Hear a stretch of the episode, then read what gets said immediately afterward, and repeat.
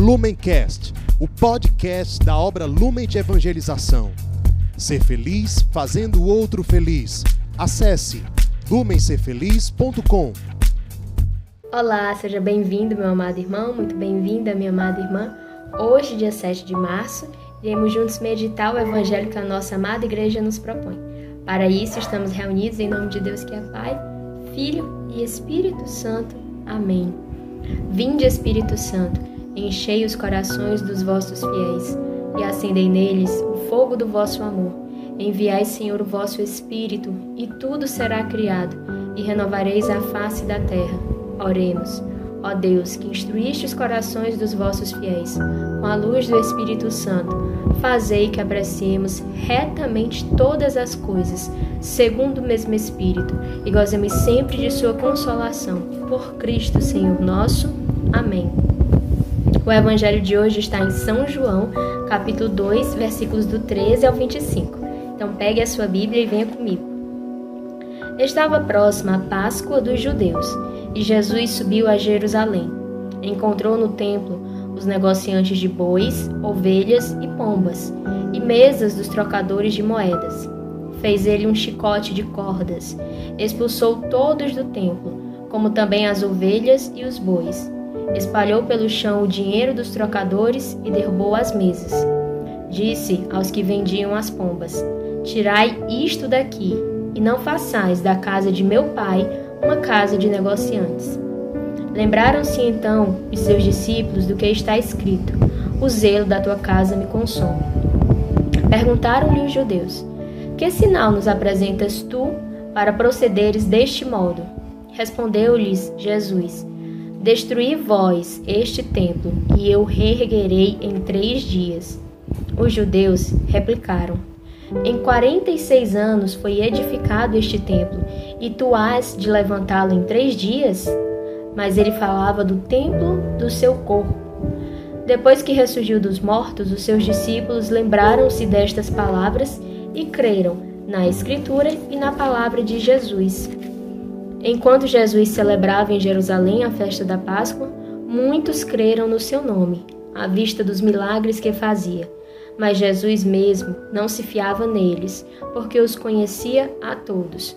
Ele não necessitava que alguém lhe desse testemunho do homem, pois ele bem sabia o que havia no homem. Estas são para nós palavra de salvação. Muito bem, aqui nós estamos na festa da Páscoa na festa da Páscoa para os judeus. E os judeus, eles iam a Jerusalém celebrar esta festa. E os judeus de, dos quatro cantos de Israel iam até Jerusalém. Chegando em Jerusalém, no templo, eles deveriam apresentar um sacrifício, fazer uma oferta a Deus. Sendo que, como eles vinham de diversos lugares, eles não levavam os animais com eles. Então, lá no templo, havia animais a serem vendidos, a serem comprados por esses judeus, para que eles pudessem fazer as suas ofertas e cumprir o ritual da lei de Moisés. Por que, que eu estou explicando isso? Para mostrar que a intenção era boa. A intenção que existia na venda desses animais ela era boa, ela era lícita, era permitir que aqueles peregrinos cumprissem o ritual da lei de Moisés e fizessem as suas ofertas. Então, por que é que Jesus fez isso? Por que é que ele destruiu? Por que é que ele fez um chicote e, e fez toda essa cena, digamos assim? Porque a intenção que originalmente era válida, ela no fim se tornou o quê? Se tornou um comércio, se tornou a prática de um comércio.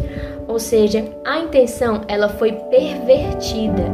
É, a intenção que era boa, que era válida, ela se tornou uma intenção ruim, digamos assim.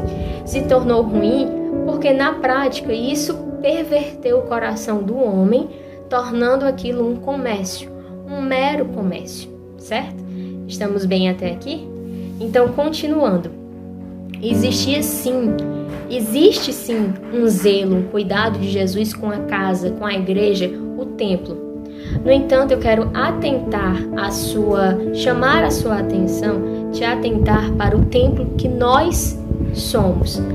Em 1 Coríntios, capítulo 6, no versículo 19, São Paulo nos fala assim: Ou não sabeis que o vosso corpo é templo do Espírito Santo, que habita em vós, o qual recebestes de Deus, e que por isso mesmo já não vos pertenceis, porque fostes comprados por um grande preço.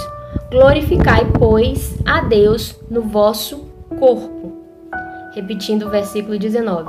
Ou não sabeis que o vosso corpo é templo do Espírito Santo, que habita em vós, o qual recebestes de, recebestes de Deus, e que por isso mesmo já não vos pertenceis. E o que que esse esse versículo de São Paulo em 1 Coríntios tem a ver com o evangelho de hoje? Tem tudo a ver. Nesse tempo da quaresma, nós somos chamados a purificar o templo que somos nós, certo?